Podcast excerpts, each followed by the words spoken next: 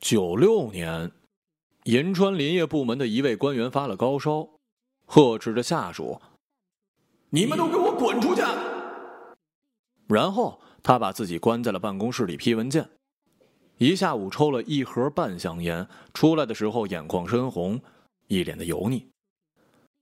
两个月之后，此人被两位干警擒着，往警车上拽，双腿发软，悬挂在干警身上，嘴里不停的叫唤：“前人栽树，后人乘凉。”而他的罪名呢是贪污受贿，行贿人是福建漳州某林业大亨。这位贪官的野心很快就发展为一种实际情况。朗朗夏日，一百二十个车次，满载着南方榕树的货运火车，昼夜不停的驶进了银川城。铁道上的护工回家跟老婆宣传，说国家要用树把银川给围起来。绿化系统的工作人员呢，被叫到了花木仓库开会，远远的就望见了堆积如山的新鲜榕树。这一番盛大的景象让他们正在原地瞳孔放大。城市景观设计师也是气急败坏，险些就宣布罢工了。搞这么多破树，往哪儿种啊？谁种啊？怎么种啊？眼看这些树叶子发蔫儿，根茎已经疲软，再不种就得烂了。领导急了，唉声叹气，随手就往地图上画了一圈那是即将竣工的粤海社区。后来这儿被称作榕树仙境。乘飞机去银川降落的时候，能够在纤瘦的城市链条上看到一朵巨大的绿色。九六年，易春生买房、结婚、孕育生命。迎来自己女儿的那天，他推开窗，听见了幽深悱恻的鸟叫声，几缕阳光从雄壮的树冠中滑落，恍然觉得自己活在绿色的丛林之中。这绿化，夸张的奢华呀，无与伦比呀！灵感忽然降临，他说：“就叫做易容吧。”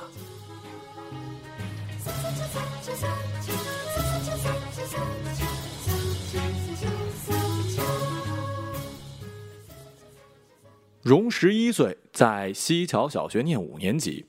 当时易春生总用同样一句话压着他。我整天上班养家，累得跟驴一样，你还不好好学习啊？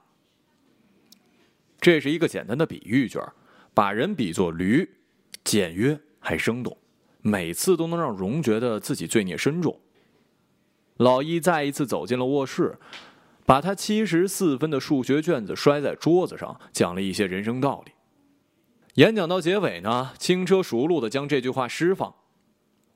再说了。大人整天累得跟驴一样，你个小孩还不好好学习？荣知道驴，他前一年还随着易春生去甘肃打桥洼，给庙堂上香呢。那时候住在曾祖母家里，曾祖母家里就有一头驴，那头驴的身材可算得上是驴界的翘楚了，在院子里乖巧不惹人烦，是一头绝世好驴。他早上要在地里面干农活，中午驮着大量的货物上镇上卖蔬果，晚上也不落个清闲，总要被邻居们借去，什么拉磨呀、磨面呐、磨豆子呀，皮鞭的声噼里啪啦在驴屁股蛋上流窜，听得荣嗯头皮发麻。如今父亲把他自己比作驴，弄得荣格外的心酸。他放学呢是四点，不再写作业，等老易来接。他想亲眼洞察父亲的苦难。十七路公交车直达西北轴承厂，父亲的办公室恰好在一楼。荣踏上两个装废土的麻袋，在外面踮起脚尖，勉强隔着后窗看见了父亲驴一样辛辛苦苦的工作日。易春生背对窗，翻动报纸，用盖碗拨弄着水中的茶叶，翘着二郎腿儿，皮鞋尖随着脚一起抖。以同样的节拍运作，还有嘴里哼唱着：“一条大河波浪宽，风像他妈两岸。”易春生的斜对面还有另外一个男人，仰头躺在沙发，叼着一支烟，往天花板上吐烟圈整个人就俨然一座化工厂。过了不久，活佛一样的同事竟然开口了：“老易，我怎么感觉人活着这么无聊呢？”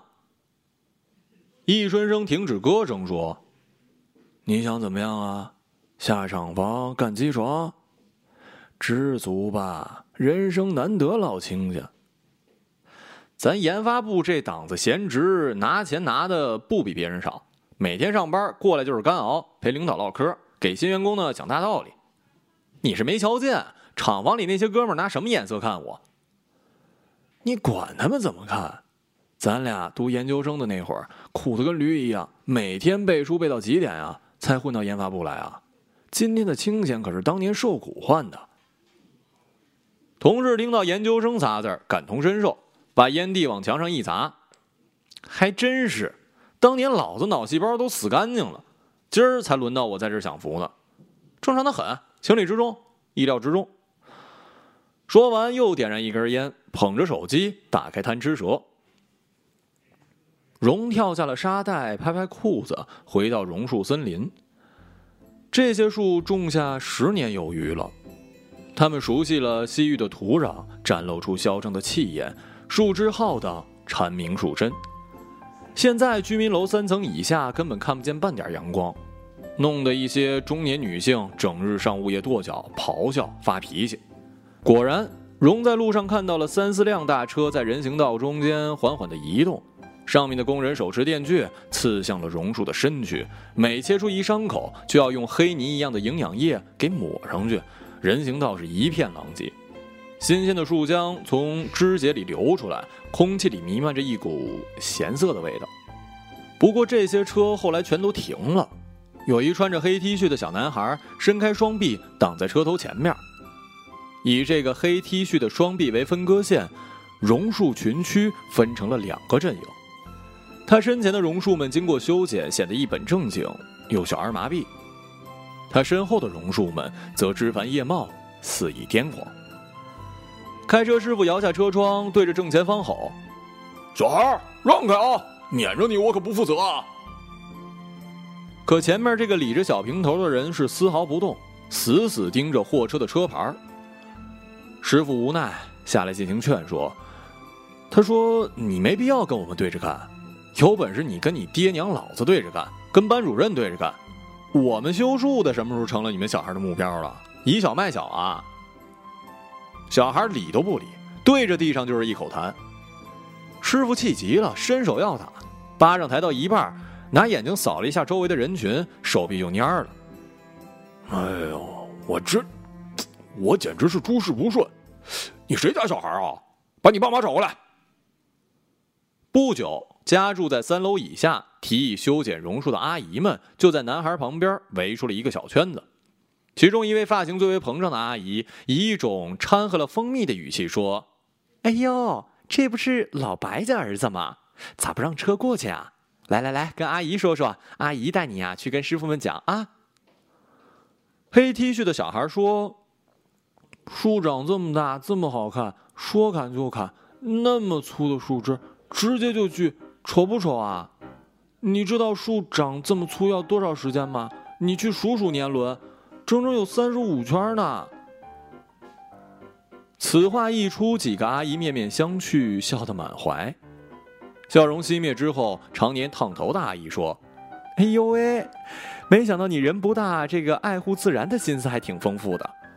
那阿姨问你啊，你平常吃不吃牛肉啊？一头牛好不容易长大了，却要被人宰了吃掉，他们可不可怜呀？”黑 T 恤的脸色由愤怒转向了愕然，又转向了惊慌。只用了半秒的时间，他想不出一句反驳的话，生生就被阿姨给噎着了。他发现空气渐渐粘稠，时间之水几乎凝固了，而自己正被一圈中年女人围在中央，她们普遍带着笑，嘴唇依次张合，有白色的牙齿，有黄色的牙齿。有大的鼻孔，有小的鼻孔，各种各样的香水味混合成一种剧烈的味道，一会儿香喷喷的，一会儿又臭烘烘的。我不吃，我从来不吃牛肉。哎呦，这你就不讲理了呀，小同学，睁着眼睛说瞎话是不是？鸡肉、羊肉吃不吃啊？阿姨跟你说个话啊，你不一定能听得懂，就是说，只要是人种下的，人就有权支配它。稻子、西瓜、胡萝卜，哪个不是这样啊？他们就是为人服务的。我们为什么要种树啊？因为小区里总不能光秃秃的。那么我们为什么要砍树呢？也不是无缘无故的，因为它们长得太粗壮、太茂密，挡住了阳光。阿姨的家里每天都昏天暗地的，你说怎么办呀？黑 T 恤加倍了声音，扯着嗓子呐喊：“你，你可以去有阳光的地方晒太阳啊！”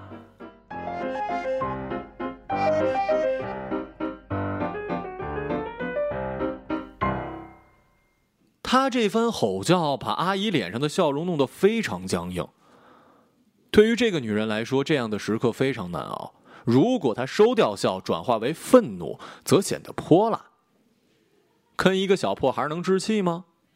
而如果他继续带着笑，可自己明明被小孩给吼了，吼完如果不吼回去，难道握手言和？这样的思考中，笑容僵在了脸上，弄得肌肉都麻木了。又过去五秒钟，他扭头就走。他感觉自己多待一秒，心脏病都得发作了。不久，一位光着膀子、穿着大红色拖鞋的男人走了过来，周围有熟人耳语道。哎呀，他爹总算来了！老白扯开人群，对着黑 T 恤的脑门就是一耳光。此人身上纹了一个龙，这龙呢年久失修，颜色淡了不说，关键这男人发福，把龙也弄得胖乎乎的，萎靡不振。龙的主人又揪起黑 T 恤的耳朵往上提：“我就问你一遍，你回不回家？”黑 T 恤把头低下，脑门上的五指印子慢慢浮现出来。他感觉头顶火辣辣的，脑中的海洋上飘过了一番燃着烈火的巨船。玉不琢不成器，树也。男人松开耳朵，话刚讲到一半，就被黑 T 恤吼着给打断了。接下来，他人生中第一次听见自己的儿子反驳自己：“玉为什么要成器？”啄他干啥？玉就是玉，玉就是他自己。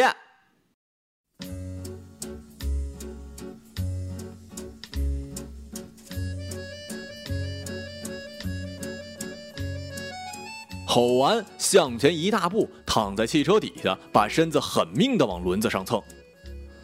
司机是面如土灰呀，连忙熄火拔钥匙。天色渐晚，燕子归巢。眼下三声闷雷，风雨如晦。喜欢看热闹的回家拿了伞，又出来了。来到路边，看人群渐渐散了。修树工、物业相继换上了摇头叹气的毛病，收工离开。阿姨们也拿来伞，劝说淋在雨中沉默的父亲。雨水顺着男人身上的龙流到了脚底。哎呀，要不然算了吧？啊，老白。平躺在车轮底下的身躯，看见身体左右两侧的路边早已淋出了积水，身体左侧榕树欢快的摇曳，似张开了胸膛饮酒起舞。他笑了，这个笑在旁人看起来诡异的很，使人毛骨悚然。男孩扭头，又看见了荣。荣正站在榕树下，身子还未被淋湿，因为绿叶茂密。一滴雨水从树冠侵入，要挨过千万片叶子的抵制，才能淋到他的身上呢。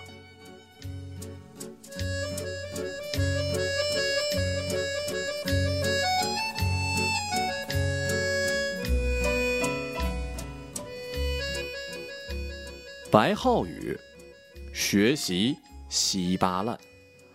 校长告诉老白，白浩宇品质有问题，玉不琢不成器啊，老白。必须再进行教育，这是我们国家九年义务教育的职责。白，留级，落到了荣的班上。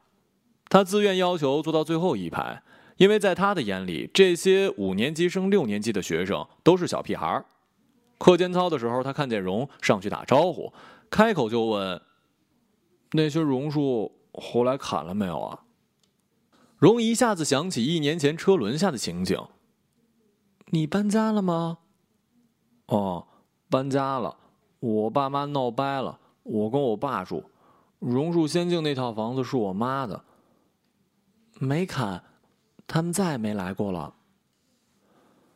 后来，荣跟白走得很近。白说自己是西桥小学的扛把子，可以保护荣。荣问他扛什么把子呀？你不懂，扛把子很难的，就是所有男生都不敢打你。从前咱们学校的扛把子叫江峰，是因为有一个上高中的哥哥大混子江强，我什么都没有，他们欺负我，我就拿刀捅他们。然后这些人莫名其妙的就说我是扛把子，就再也没有人欺负我了，也没有人欺负你。谁找你闹事你就说你哥叫白浩宇。荣跟白坐在学校的隐秘天台，他突然想把一些压在箱底的秘密跟白分享，首当其冲就是父亲跟驴的骗局。说到结尾，荣还补充了一句：“其实他上班一点都不像驴，更像猪。”真的是什么都不干。后来我又偷偷看了几次，我感觉当学生真的比当大人累多了。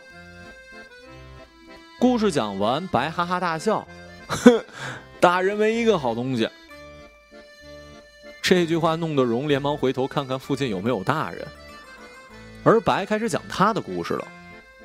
他说：“大人以为小孩子都是傻子，可是自己看起来像弱智吗？”我们只是小而已，又不是弱智。有一次，我妈到篮球场让我帮他给奶奶家送一袋米。那天我跟同学说好打篮球，他非让我去送米，我就不去。他非让我去。晚上到家门口，我妈说：“哎，今天本来给你买了一辆四驱车，但你表现让人太失望，我退了。你以后别想四驱车了，让你提个米你都不愿意。你都十三了，帮大人分担一些事儿不行吗？”哎。早知道你提米就好了。不对，我幸亏没提。趁他做饭的时候，我翻他钱包了。那天他钱包里就十块，还有几个钢镚。一辆四驱车多少钱啊？最便宜的三十五。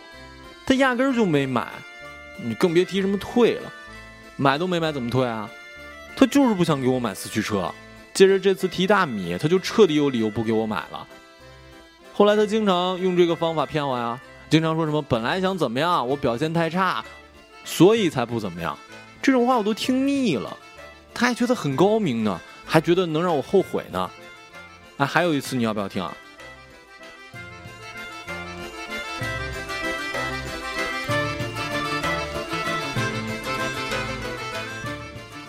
荣陷入谎言，想了半天才转过弯儿。嗯，要听。白又说了一件事儿。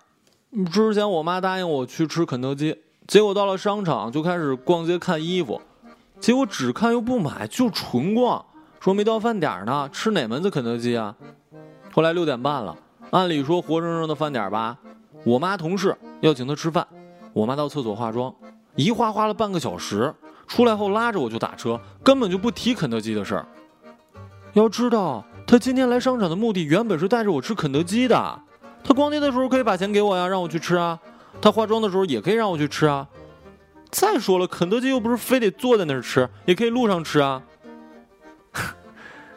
你过生日的时候，我请你吃肯德基。你哪有钱啊？肯德基一个汉堡二十多呢，你吃过吗？没吃过，我妈说不好吃。我有钱，过年的时候大姑给了我两百，让我只交公了一百。剩一百，别告诉我妈，留着请同学吃冰激凌。肯德基太好吃了，等我过生日你就知道了。我买一个就行，你先吃，我后吃。你请我吃肯德基，我肯定把你保护好了。以后谁敢惹你，我就把他往死里打。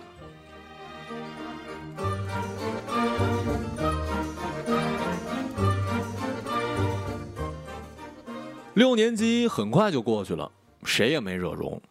白也没有把谁真的往死里打，他依旧不学习，整天围着操场跑一千五百米，跑的皮肤黝黑，汗如滚雨。跑完呢，就躺在操场中央，弄得踢足球的小孩悻悻地抱着足球离开。荣在课堂里朝外张望，看见足球少年们无奈的表情，偷着乐。荣顺理成章地升入了北化中学。开学第一天就看见了白，体育组组长领着一队人马向单独教室走了过去，而白就在队伍之中。他对着荣嬉皮笑脸，因为脸晒得黑，牙齿就白得反光。荣偷偷摸摸的到窗台下偷听，对于在窗后隐藏自己的技巧嘛，荣早就烂熟于心了。只听见体育组的王组长大声的奉劝：“我知道你们是体育特招生，都不爱搞学习。我的原则是，自己不搞可以，不要影响别人搞。我把名话放在前头啊。”如果教务处主任再因为体育生犯事儿找到体育组的麻烦，我就把这个麻烦乘以三十倍找到这个人身上去。到时候咱们看看，究竟是谁更麻烦。荣听罢，感觉愈发的焦虑了。他想起榕树下的车轮，车轮下的黑 T 恤，想起在学校操场把四年级小孩的足球一脚踢到房顶上的人。感觉王组长口中描述的分明就是白的未来。他拽着白的胳膊：“你别惹王组长。”白有点生气，他没想到自己在荣的心中竟然是一个麻烦人，但他不忍跟荣发怒，只是轻轻的落下一句：“他不惹我，我就不惹他。”一暑假没见，荣仿佛变了身，从小女孩变成了小女人。个头窜起来，双马尾落在肩上，眼睛里分明是与榕树一样柔和的光。新上任的班主任呢，是一个研究生毕业的年轻女人。第一堂语文课，她对着教师手册将初中三年的教学任务大概的讲了一遍。台下不停有人讲闲话。本来开学第一天，谁也不想在课堂上大声喧哗，被老师提前认作典型分子。但是很快的，每个人都发现，如果不放大声音，同桌就听不见自己说什么。等大家缓过神儿，发现班主任消失了。前排有一个正义凛然的人站起来，对着后排的人怒吼：“别吵了，老师都被你们气走了。”不久，班主任走进来：“你们怎么不吵了呀？我把教室让给你们，你们倒消停了。”一个星期下来，宋老师的课几乎都是在走廊里面上的。星期五的时候，他走不动路了，干脆在讲台上哭起来。物理老师张老师看不过眼，指责同学们：“你说你们竟然欺负一个女老师啊！我在隔壁上课都能听见你们班的。”在办公室呢，张老师向宋老师分享教学多年的实战经验：“小宋啊，你一定要学会一个成语，叫做杀鸡儆猴。你比如说三班吧。”我揪出了两个，罚站三节课。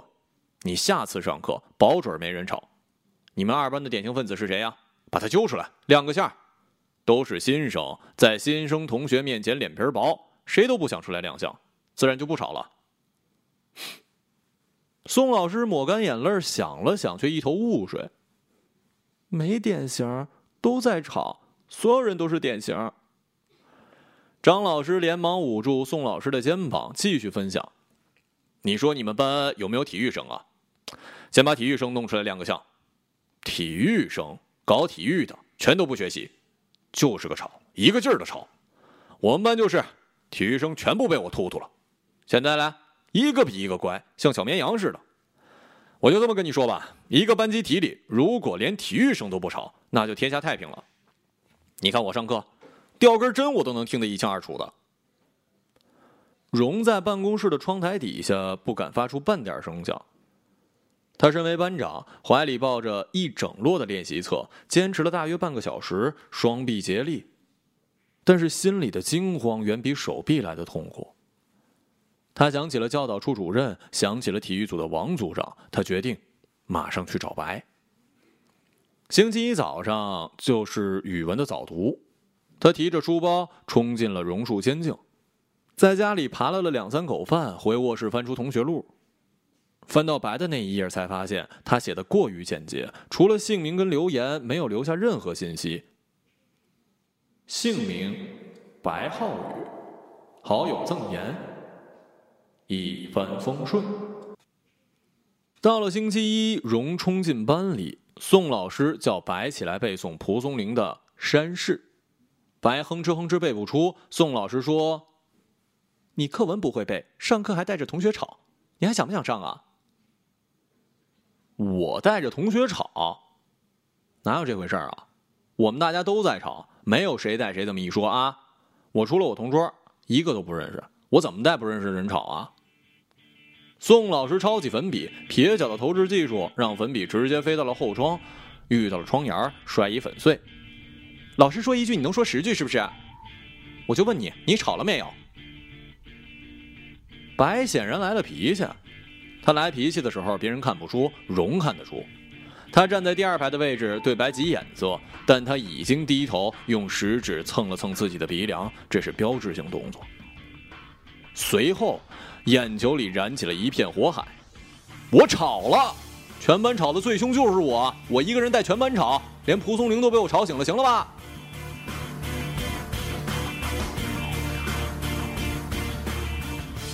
荣闭上了眼睛。心跳里混着咯噔的杂音，宋老师向后退了两步，抬起手，对着白伸出一大拇指。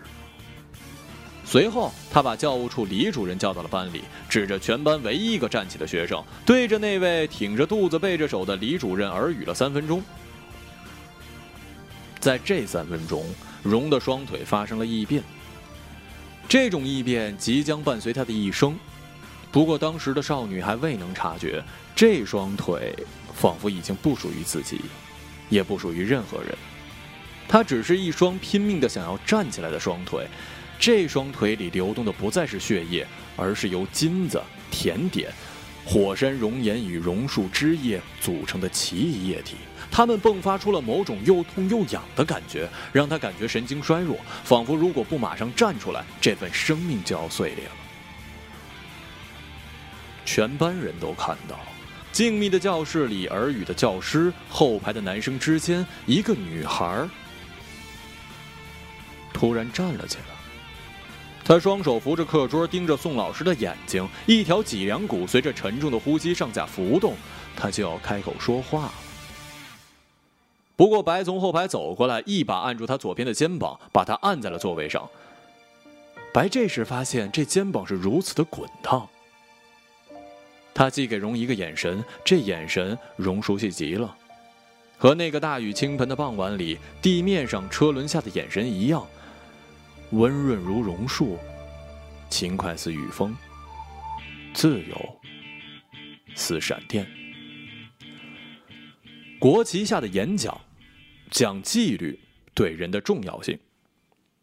演讲过后，王主任点名批评了体育组的组长以及白浩宇以及其他几个高年级的体育组搞事分子。王组长气的是灵魂出窍，嘴里抽的烟能从耳朵里冒出来。白浩宇，以后如果你觉得我在针对你，那么没错，是的。如果你觉得我故意刁难你，没错，正是如此。如果你觉得我在有意打压你，没错。完全正确。后来，白被调到了纪律严格的三班。他变得沉默寡言了。到了变声期，声带中添加了浓郁低沉的音子。暑假回来跟荣说话的时候，荣被吓了一跳。你是不是认识黄永玉啊？认识啊。他找人跟我说要追你，让你当他女朋友。你喜不喜欢他？就是一个新概念英语班的同学，有什么喜不喜欢的？他才几岁啊，我才几岁啊！再说了，为什么问你啊？行，我知道了。学校后门，白和黄永玉在查价，各叫一拨人。白这边都是小学时认识的同龄人，黄永玉则叫来了几个高中生，有蓝色的、红色的、绿色的高中校服，还有几位社会闲散人员站在最前面。黄永玉摘下了绿宝石色的眼镜，塞在皮夹，把皮夹放在书包。你认识荣啊？白想了一会儿，我比你认识。那你今天找我闹事儿，是因为易容的事儿你离他远点儿，他不喜欢你。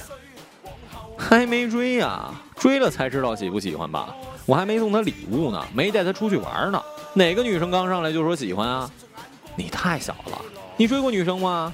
你不懂。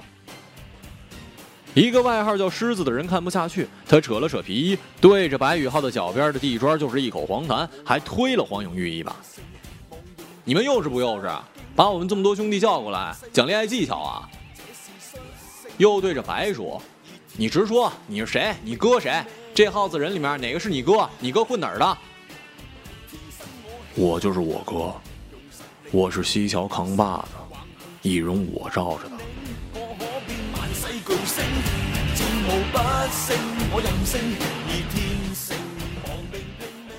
狮子扭头跟几个兄弟笑翻了，笑的手机都滑落在地上。什么鸡巴年代，还他妈扛把子！笑声未落，白宇浩从兜里拿出一把弹簧刀，刀锋把几个人的笑容都给冻瓷实了。这把刀后来插进了白宇浩自己的身体。他的手先是被狮子跪在地上，用全部的力气挂着拖住，另外两个青年抓着刀刃，抓了一手的血，好不容易咬牙切齿，扳着白的手指骨，把刀给弄过来，对着白连续不断的捅了三十几下。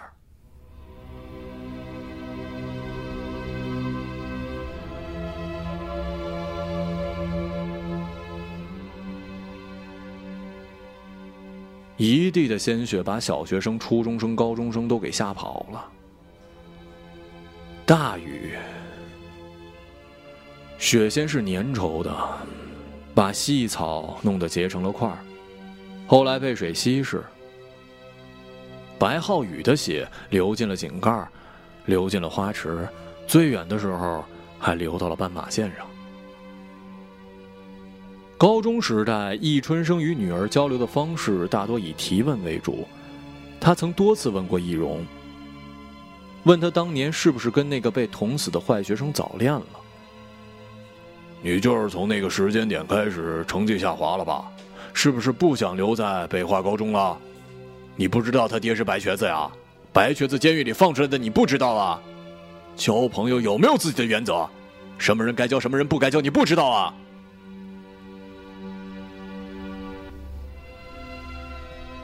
不是，你骗人！你跟你爹都不说实话了，是不是？自从上了初中，满嘴谎话。你骗人，谁教你的？我们当爹妈的教你骗人了吗？你扪心问问，我们骗过你吗？我们整天工作累得跟驴一样，你还不好好学习啊？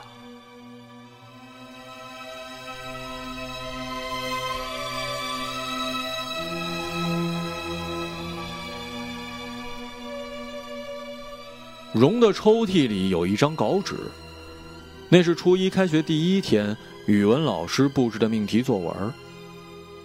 题目是我对世界的理解。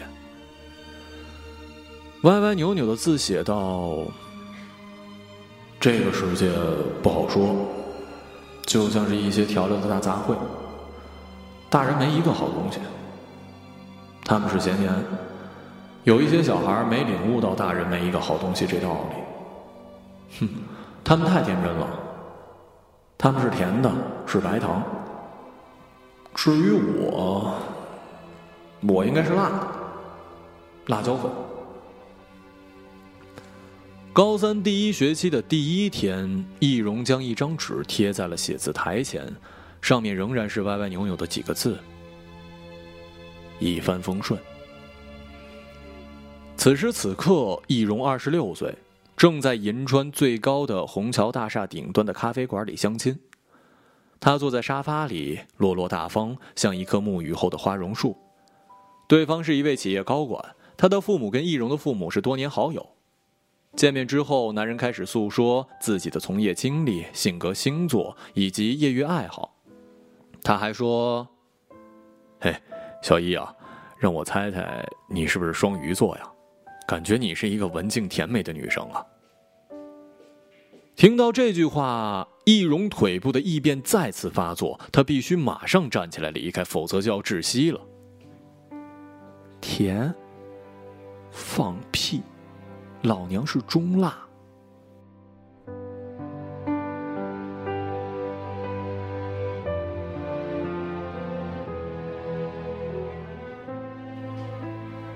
男士被这毫无礼貌的语言给惊呆了。为了避免尴尬，他先是小嘬了一口咖啡，又玩了一会儿手机。见易容半天没动静，只顾望着城北边浩瀚的榕树仙境，便小声的问了一句：“中辣，呃，中辣是什么意思啊？”易容没说话，他起身告别。他的微甜时代早就死了。